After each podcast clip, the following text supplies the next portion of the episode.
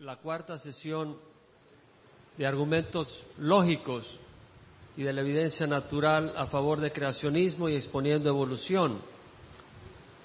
En la tarde vimos lo ilógico de pensar que el hombre y la mujer sean resultado de accidente. Y es es obvio, que hubo un creador que creó al primer hombre y a la primera mujer, y de hecho la ciencia lo confirma. Recuerdo en 1989 trabajaba para Baxter Healthcare y viendo una revista de Chemical and Engineering News a la que estaba suscrito, que decía que Alan Wilson, un artículo escrito por Alan Wilson, profesor de bioquímica de la Universidad de Berkeley, diciendo que los análisis eh, del ADN confirmaban que toda la humanidad venía de una sola madre común. Y eso era 1989. cuando yo lo leí, dije, qué bonito, cómo la ciencia, cuando no la distorsionamos y vamos viendo las cosas, apoyan lo que dice la Biblia. No prueban la Biblia, la Biblia no necesita que la pruebe la ciencia, pero está en armonía con la Biblia. La ciencia bien interpretada. Interesante un artículo que leí en el año 2000 de la evolución del lenguaje, la tercera conferencia del tema en la Escuela Nacional Superior de Telecomunicaciones en Francia, con científicos de universidades de prestigio internacional, donde decían que la, la información científica de distintas disciplinas juntas limitan dramáticamente lo que se puede decir del origen del lenguaje y que se ha convertido en un problema científico genuino. De hecho, uno de ellos, de los eh, participantes, David Premack, profesor emérito de psicología de la Universidad de Pensilvania, dice, el lenguaje humano es una vergüenza para la teoría evolucionaria. Uno de los artículos dice, realmente tenemos una facultad, el lenguaje sin un precursor, en la evolución del primate. No vemos primates que estén evolucionando en el lenguaje. Y lo que vemos, dice, es algo que aparece repentinamente y recientemente, que es incompatible con el concepto de evolución de las especies. Por lo tanto, aparentemente el lenguaje es un tipo de evolución saltacional.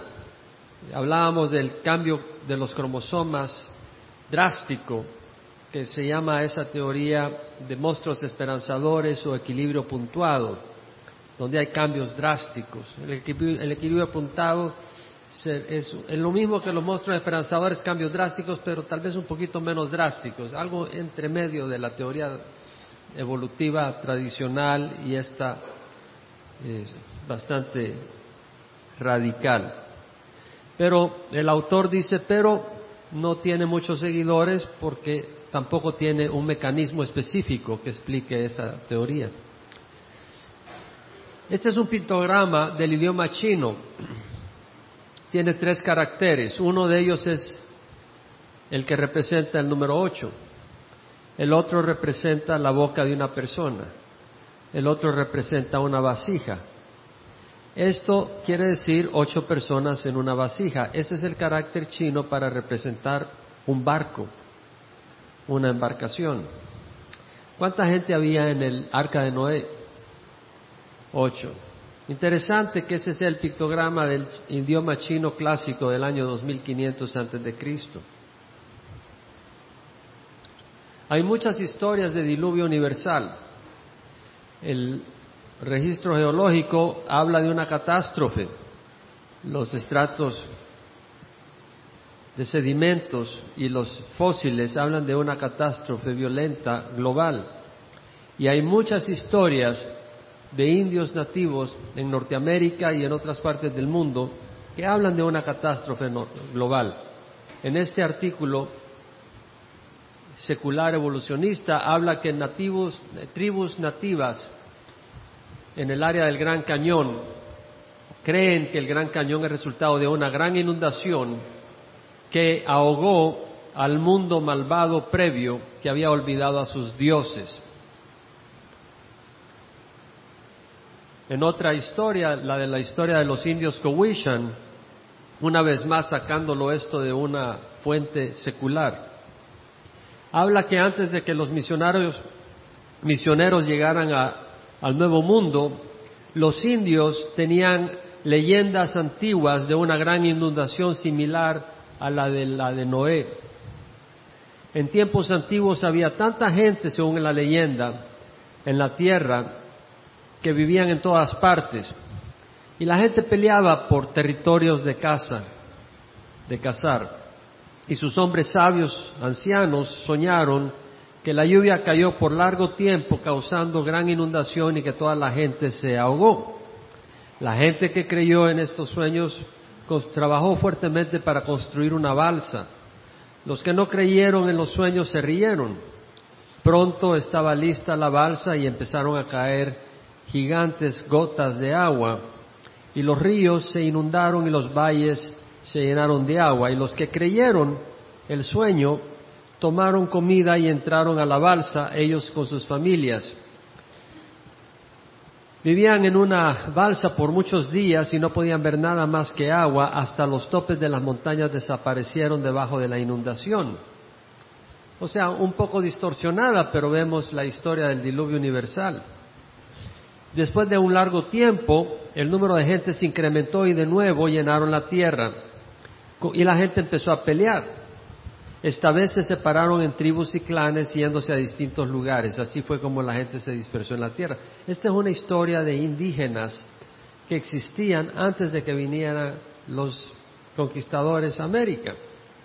Y vemos el registro de la Torre de Babel y de la inundación del diluvio universal. Hay historias, por supuesto un poco distorsionada la cosa, después de años, miles de años, las cosas se pueden distorsionar. El doctor Walt Brown tiene la hipótesis del hidroplato. Él es un, doctor en ingeniería de MIT y ha hecho todo un estudio de la inundación de Génesis, del diluvio universal, y ha estudiado la evidencia natural y propone el modelo del hidroplato donde explica la cordillera interoceánica, los bolsones de lava, el descubrimiento de agua mineral a más de 8 kilómetros de profundidad, la forma complementaria de los continentes, los fósiles de clima tropical. Se han encontrado mastodontes que fueron congelados súbitamente con vegetación tropical adentro y los jugos digestivos no lo habían digerido, que implica que tuvieron que ser congelados de una manera radical en un ambiente tropical. El, modelo de Dr. Brown explica bastante satisfactoriamente todo esto en, en, armonía con el libro de Génesis. Lo de las montañas dobladas, ya veremos algunas fotos. Aquí vemos la cordillera interoceánica. Interesante que la Biblia dice se rompieron las fuentes del gran abismo y las compuertas del cielo fueron abiertas. El abismo es el mar. Génesis habló de que se rompieron las fuentes del mar. Interesante que en el siglo XX, con la tecnología de satélite, se descubrió una rotura en el fondo del mar y se llama la cordillera interoceánica. En la sección del mar Atlántico se llama la cordillera interatlántica. Tiene hasta dos mil metros de alto en algunos lugares y hasta 200 metros de ancho o un poco más. Y vemos las montañas dobladas. Estas montañas no pudieron haber sido roca cuando se empezaron a formar. Esto es material sedimentario que estaba, debido al diluvio, muchas capas de sedimento y cuando se formaron los continentes y chocaron, ya voy a explicar cómo, se aplastaron en forma de acordeón los estratos pastosos y luego se solidificaron formando montañas dobladas. De acuerdo al doctor Brown, había una capa de agua a 15 kilómetros de profundidad debajo de la superficie de la Tierra. Y esa capa era un estrato de un kilómetro de grosor. Habían cavernas en esa, en esa capa o cámara de agua subterránea, con una salinidad del doble del mar actual. De alguna manera esa agua se sobrecalentó. Lo que tenemos acá es materia basáltica y aquí la, la roca granítica de los continentes y la capa de agua intermedia. Se sobrecalentó ya sea por el impacto de un eh, meteorito o por Dios lo sobrecalentó a través de acelerar la, la desintegración radioactiva del uranio, cualquier otro elemento que haya usado Dios. Al sobrecalentarse el agua se originó una presión enorme que buscó salida y se produjo una pequeña rajadura que empezó a correr a lo largo de la tierra a la velocidad del sonido en la roca. Al haberse producido esta rajadura, el agua salió con gran presión hacia arriba. Y al salir hacia arriba se empezó a producir sedimentos. Gran cantidad de sedimentos empezó a salir hacia afuera. El agua llegó a bastante altura por la gran presión, parte de las gotas de agua atomizadas cayeron en forma de hielo, enterrando animales de clima tropical y congelándolos. Esta rajadura empezó a hacerse más ancha en la medida que el agua seguía saliendo hacia arriba, erosionando la roca granítica. Llega un momento donde la roca es lo suficientemente la, apertura lo suficientemente amplia para que la roca basáltica se levante por la falta de la presión, la ausencia de la presión que tenía antes. Al levantarse, los nuevos continentes formados, que eran unos solos, empiezan a deslizar hacia uno y el otro lado. El agua sirve de lubricante, pero en la medida que se escapa el agua, la fricción entre la roca continental y la basáltica genera el derretimiento de el basalto, que es lo que constituye la magma que hoy en día logra escapar en forma de lava en la actividad volcánica. Si vemos en, Norteamérica, Suramérica, Europa, vemos cordilleras volcánicas que van de norte a sur, porque al hacerse la ruptura los continentes se desplazaron hacia un lado y hacia el otro y al perderse la lubricación eh, y parar, chocaron y ahí se forman las rocas eh, de las montañas dobladas, etcétera. Esto explica la forma complementaria de los continentes.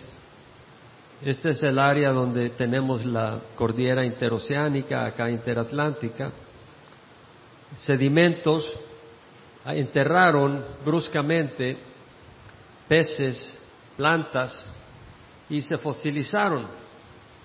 También tenemos que grandes cantidades de vegetación flotaba en el mar y en momentos determinados se asentaron y con la presión y la temperatura se convirtieron en carbono, petróleo.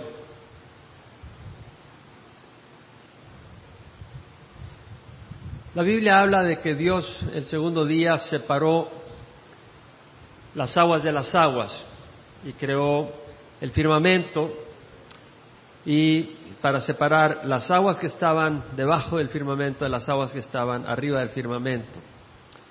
Y estas aguas estaban arriba de la tierra, arriba de la atmósfera, y protegían la tierra. Cuando se abrieron las ventanas de los cielos, una gran cantidad de esta agua cayó.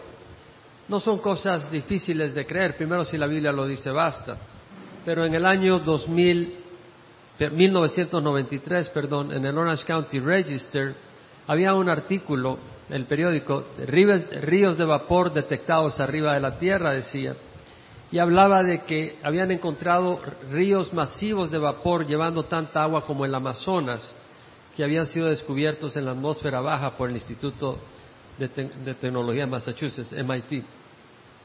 Y algunos de estos ríos eh, llevaban tanta agua y medían 4.800 millas de longitud y hasta 480 millas de anchura. Una milla es 1.6 kilómetros, estamos hablando como de 5.000, como 7.000 kilómetros de longitud y 700 800 kilómetros de ancho, eh, en forma de vapor. Para Dios no es imposible que haya creado la tierra con una capa de vapor arriba y hubiera formado un, un tipo de, de efecto de invernadero y teniendo una tierra con un clima más eh, estable. El diluvio universal es una excelente explicación de los glaciares. Para explicar los glaciares, la gente usa ya sea la idea de que su origen es extraterrestre. Por ejemplo, un meteorito cayó sobre la Tierra, generó suficiente polvo, ceniza, opacó la atmósfera, redujo la incidencia de luz y esa es la causa de los glaciares, una de las causas que dicen las personas o una o la causa dicen algunos evolucionistas. Otros piensan que los glaciares se originaron por razones terrestres o volcanismo. Gran cantidad volcánica produjo ceniza, y opacó la luz del sol, etcétera, y se formaron los glaciares.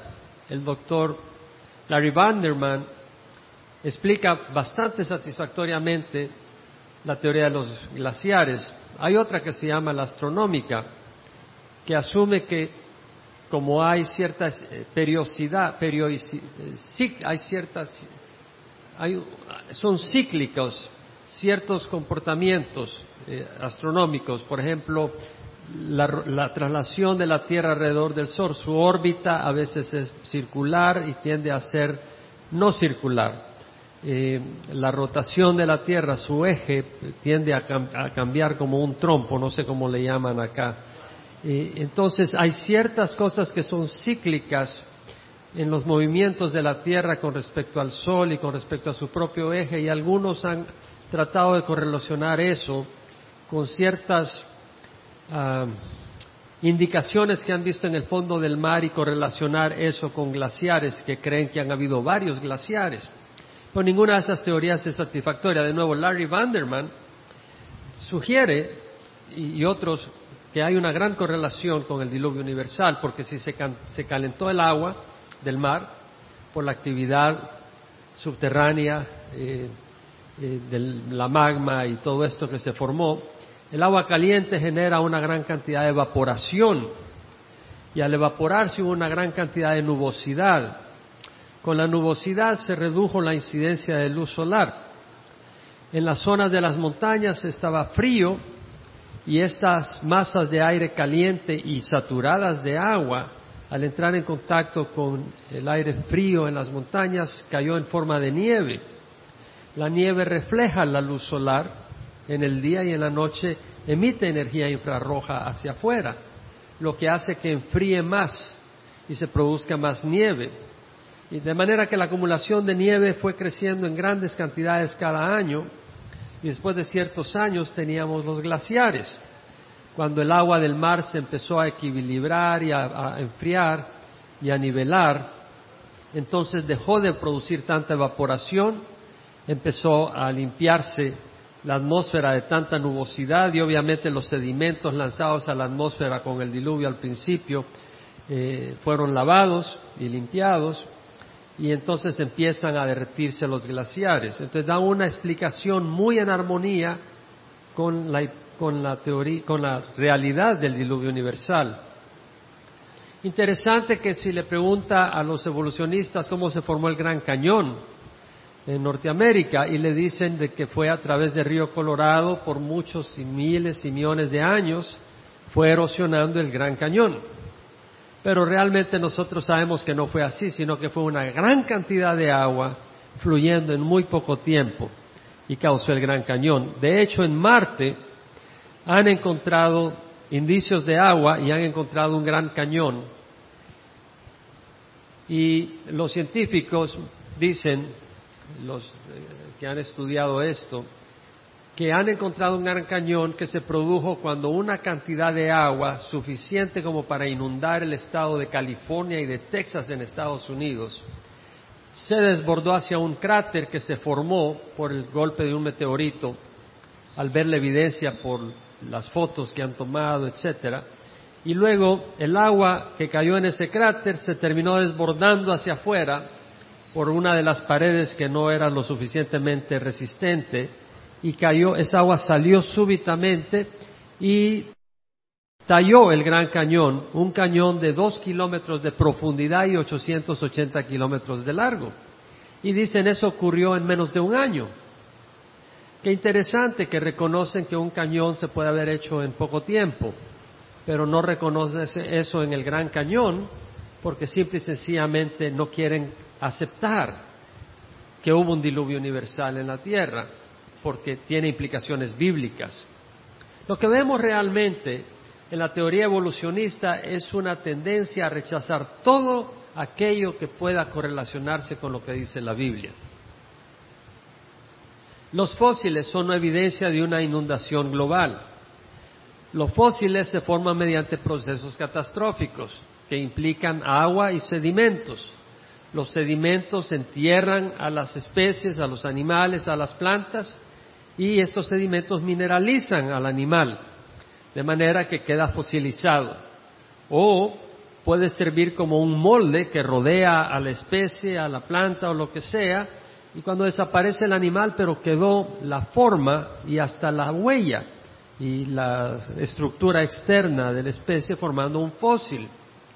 Un fósil no se forma naturalmente en un proceso natural. Si tú agarras un pez y lo pones en tu pecera y se te muere, o, o en el mar se muere, ese animal flota a la superficie o vienen otros animales, se lo comen o se pudre, pero no se fosiliza, se requiere un proceso dinámico, catastrófico como el del diluvio universal. Y hay fósiles en toda la Tierra.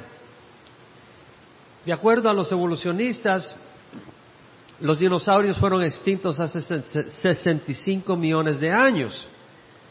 Ahora, hace tres años, cuatro años, leía el artículo eh, escrito por John Wilford en el New York Times, que decía reconsiderando extinción.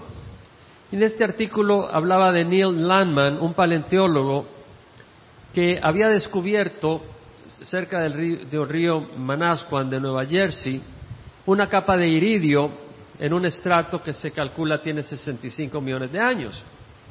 Y de acuerdo a muchos, un meteorito cayó no en tierra, sino en el mar, cerca de la península, cerca de Yucatán.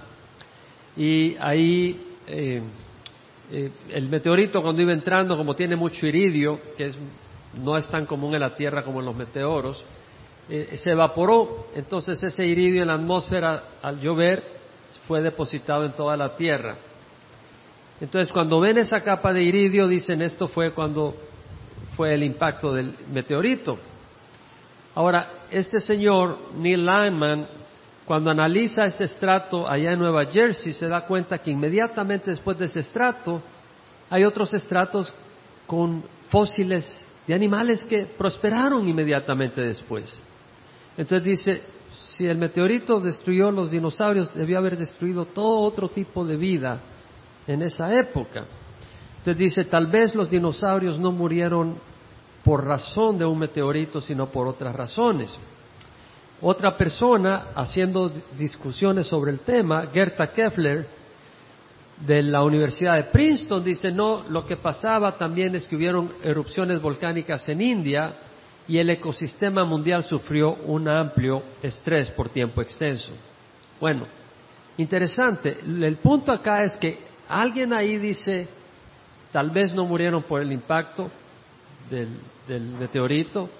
O sea, toda una teoría de que murió por el meteorito ahora ya es cuestionada. Y eso pasa con evolución. Todas las teorías se, se discuten y se cambian.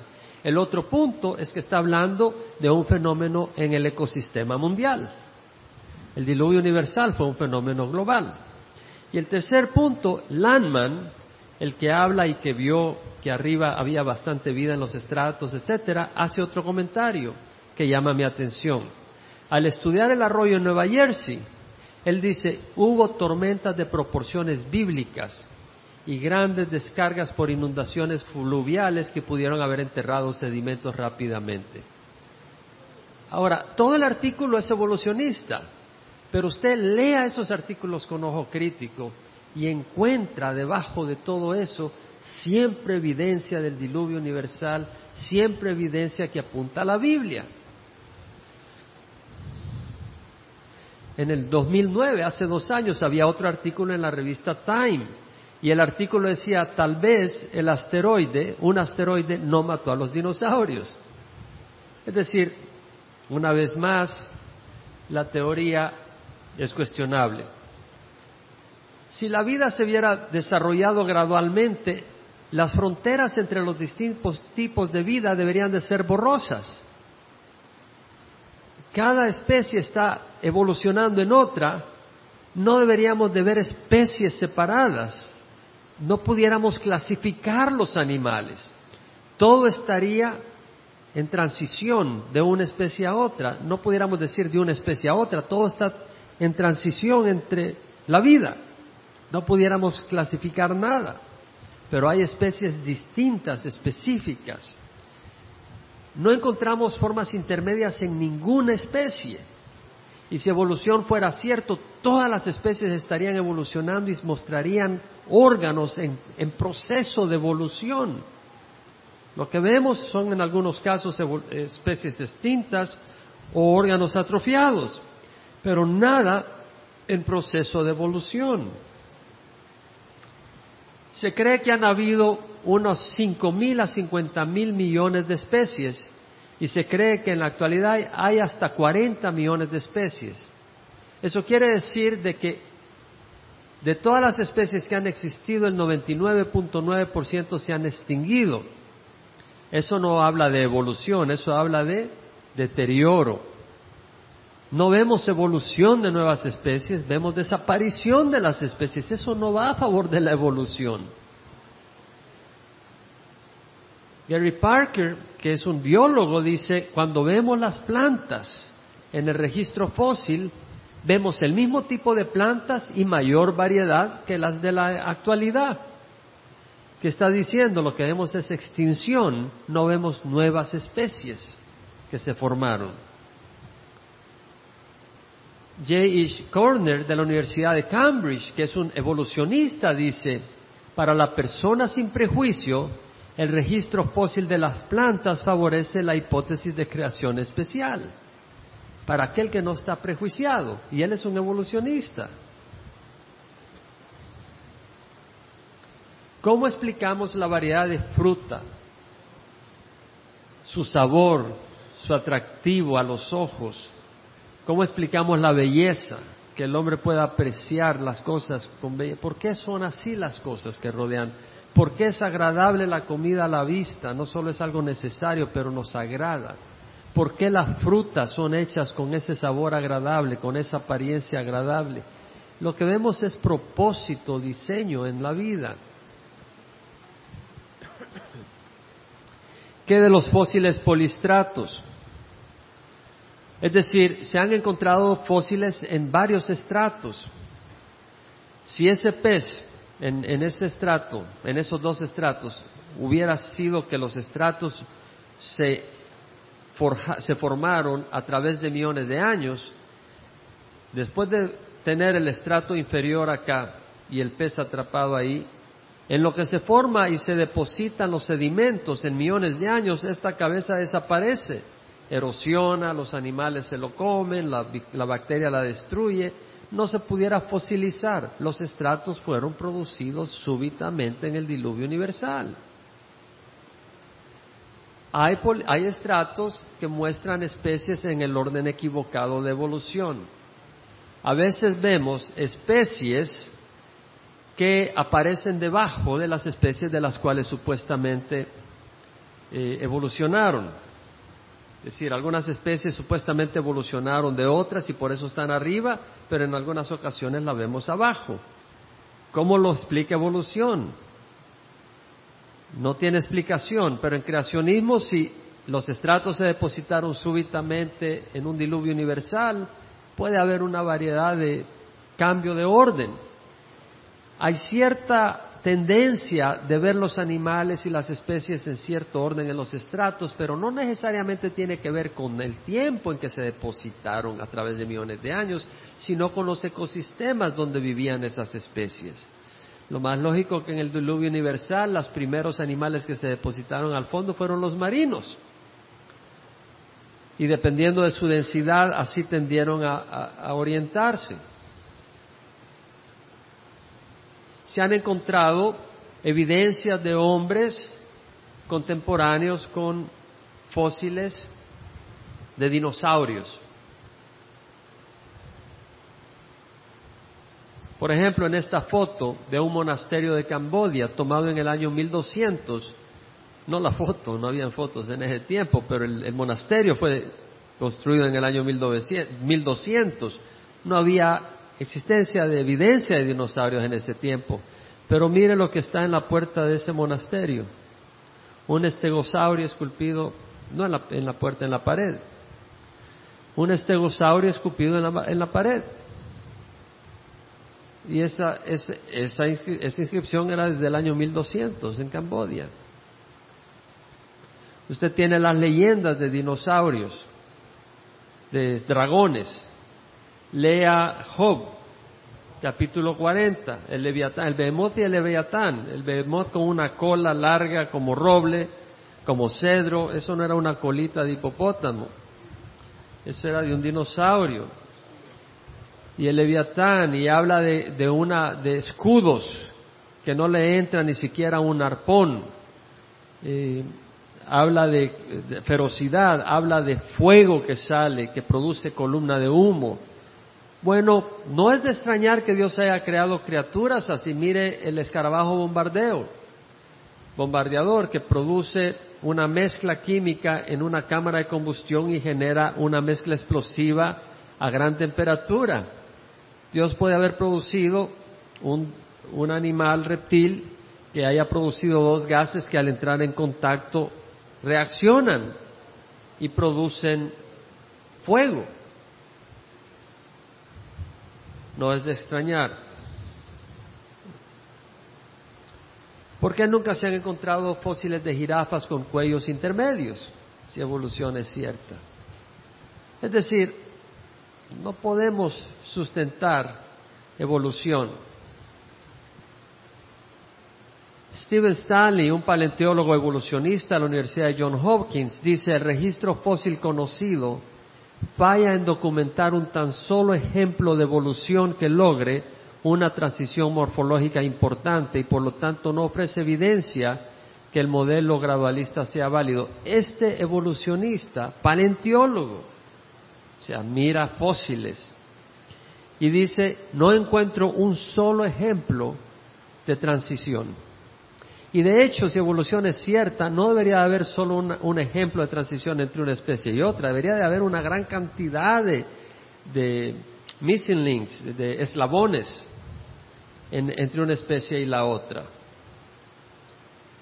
Neil Elrich, ya mencionamos de él al principio, Dice, las predicciones de Darwin de cambios graduales, pero muy abundantes, obviamente a lo largo de la Tierra, cambios afectando todos los linajes a través del tiempo, ha sido refutado. Cambio de la manera en que Darwin lo esperaba simplemente no se encuentra en el registro fósil. Los patrones persistentes de estasis o sea, de no cambio dentro de las muestras, es decir, dentro de las especies, acoplado con la apariencia abrupta de nuevas especies, organismos que muestran innovaciones anatómicas, han de decir algo acerca de la manera en que el proceso evolucionario trabaja. ¿Se da cuenta de lo que está diciendo? Es inconsistente. Lo que él está diciendo es evolución ocurrió de tal manera que vemos el registro fósil y no hay cambio en las especies.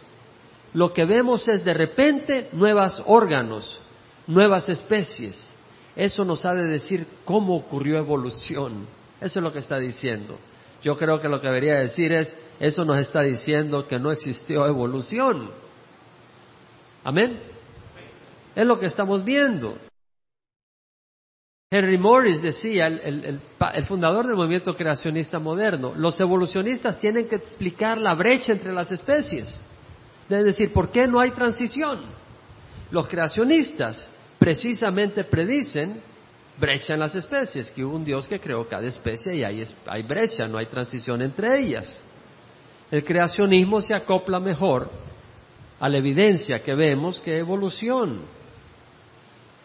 La teoría de monstruos esperanzadores, ya lo mencioné. Gould, que enseñaba paleontología en Harvard, dijo el registro fósil con sus transiciones abruptas no respalda el cambio gradual. Entonces dice, evolución ocurrió a través de grandes saltos, monstruos esperanzadores. Muy interesante, leía una revista Discover en el año 1993 y habla de Elizabeth Urba, paleontóloga, eh, decana del Departamento de Geología y Geofísica de la Universidad de Yale. ¿Quién ha oído hablar de la Universidad de Yale? Es una de las universidades más famosas del mundo.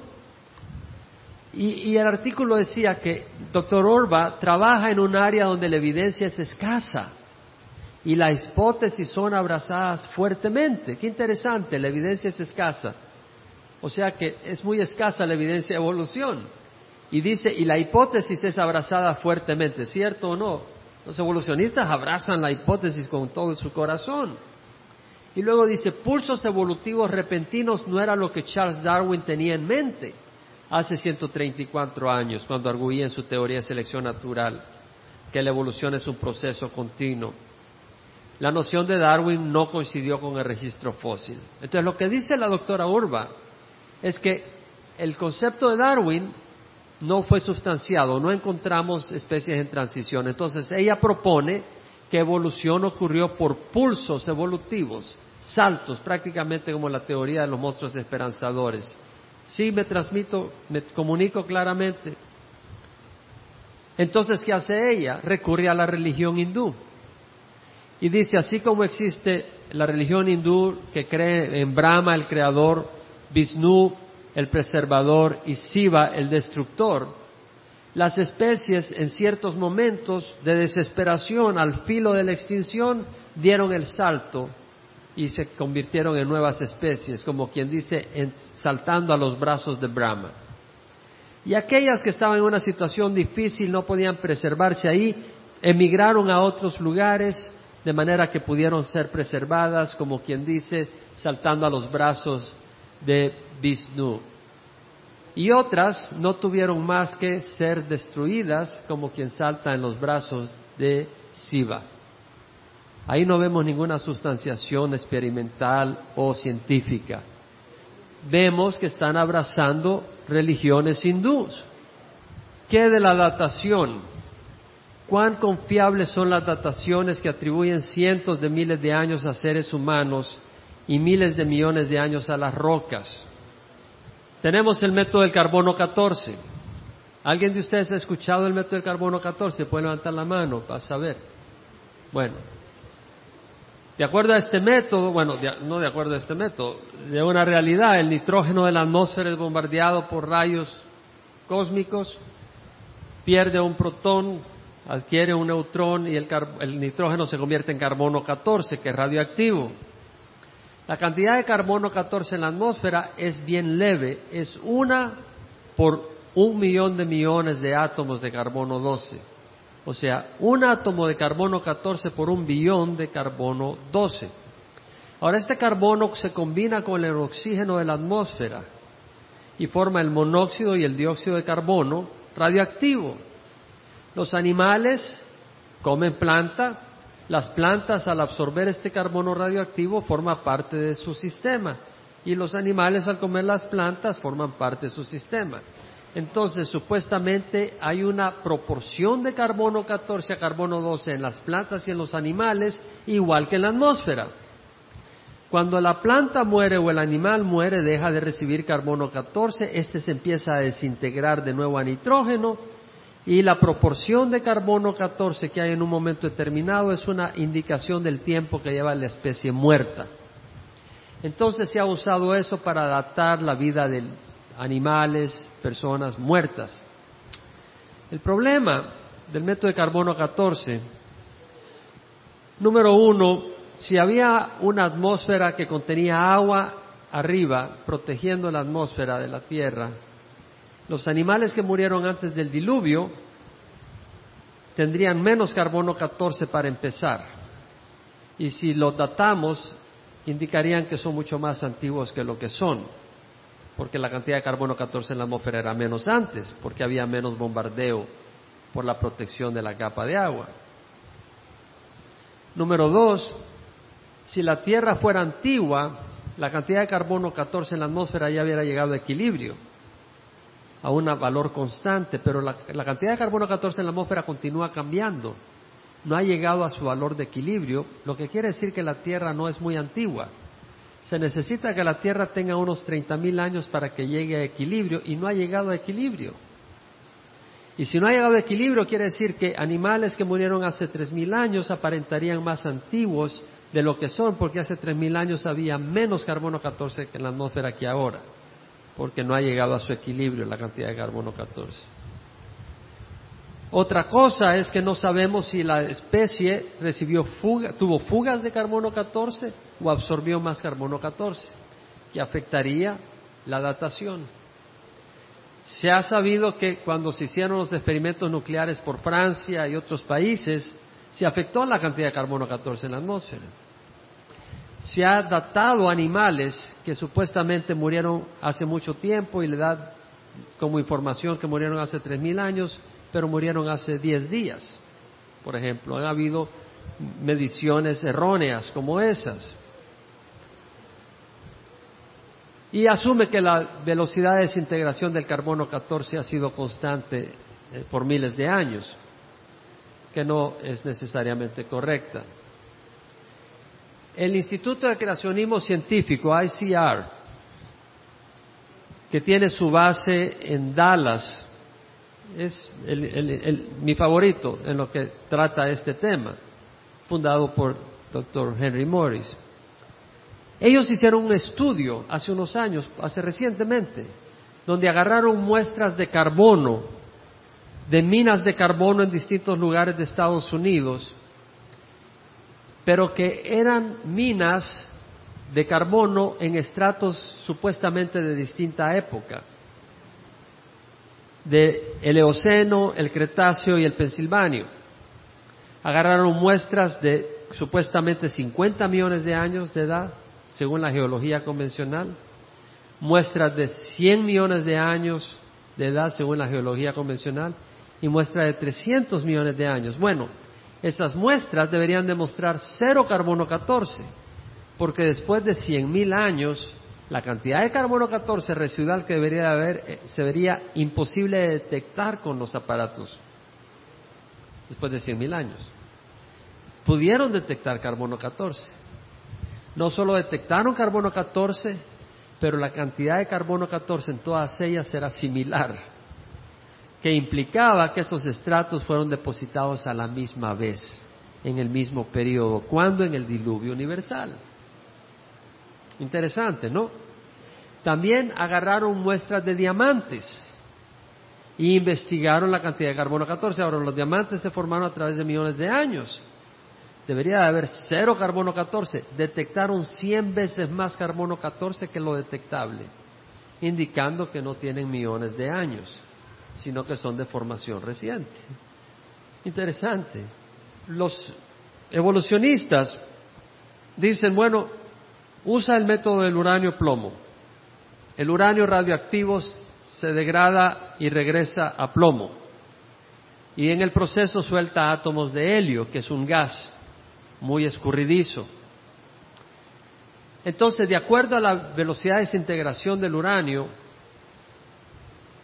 algo similar a lo del carbono 14, ellos miden la cantidad de uranio radioactivo que hay, la cantidad de plomo de origen radioactivo que hay en una muestra y conociendo la velocidad media de desintegración calculan el tiempo que tiene esa muestra de haber sido derretida. Y dice, bueno, tiene 1.500 millones de años. ¿Cómo hacemos los creacionistas para decir no es posible?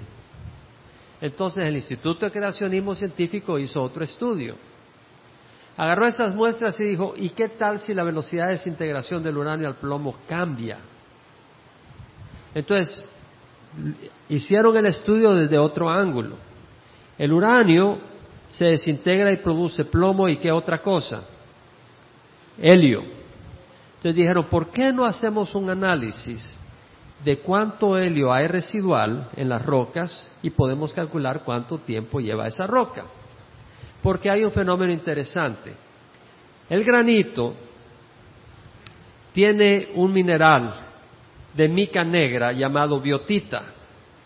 Y en ese mineral hay un componente que se llama circonio, que se parece mucho al diamante. ¿Alguien de ustedes ha visto el circonio?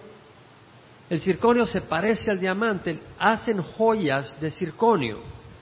La gente que tiene joyas carísimas los joyeros le hacen un equivalente en circonio, de manera que ellos llevan y salen con sus joyas de circonio y la original la tienen escondida. Porque si se la roban, quieren que le roben la del circonio, no la real. El circonio parece, parece mucho al diamante. Ahora, el circonio, cuando está derretido, absorbe uranio, pero no absorbe plomo. De manera que cuando usted estudia el circonio, usted sabe de que no tenía nada de plomo al principio, solo uranio, no podía tener helio porque estaba derretido y un material derretido no absorbe gas, sino que lo suelta, lo, avienta, el, por lo menos el, el, circonio lo avienta. Entonces, cuando se cristalizó el circonio, usted tiene uranio radioactivo y ya cualquier plomo que se forme va a estar ahí. Y cualquier helio que se forme va a estar ahí, excepto lo que escapa a la atmósfera. Entonces ellos midieron la velocidad de difusión del helio, midieron cuánto helio residual había, cuánto uranio había, cuánto plomo para calcular cuánto, y concluyeron que la edad de esas rocas, ¿sabe cuántos años tenía? Seis mil. Los dos métodos no pueden estar correctos. Por supuesto que los evolucionistas escogen la de que la velocidad de desintegración del uranio es constante. Pero los creacionistas podemos tomar el otro método, que la velocidad de desintegración ha cambiado, porque ellos tienen la obligación de explicar qué pasó con la velocidad de difusión. La velocidad de difusión es muy difícil que cambie, pero los procesos radioactivos pueden ser afectados por otros factores, campo magnético, no sé, cualquier otro factor.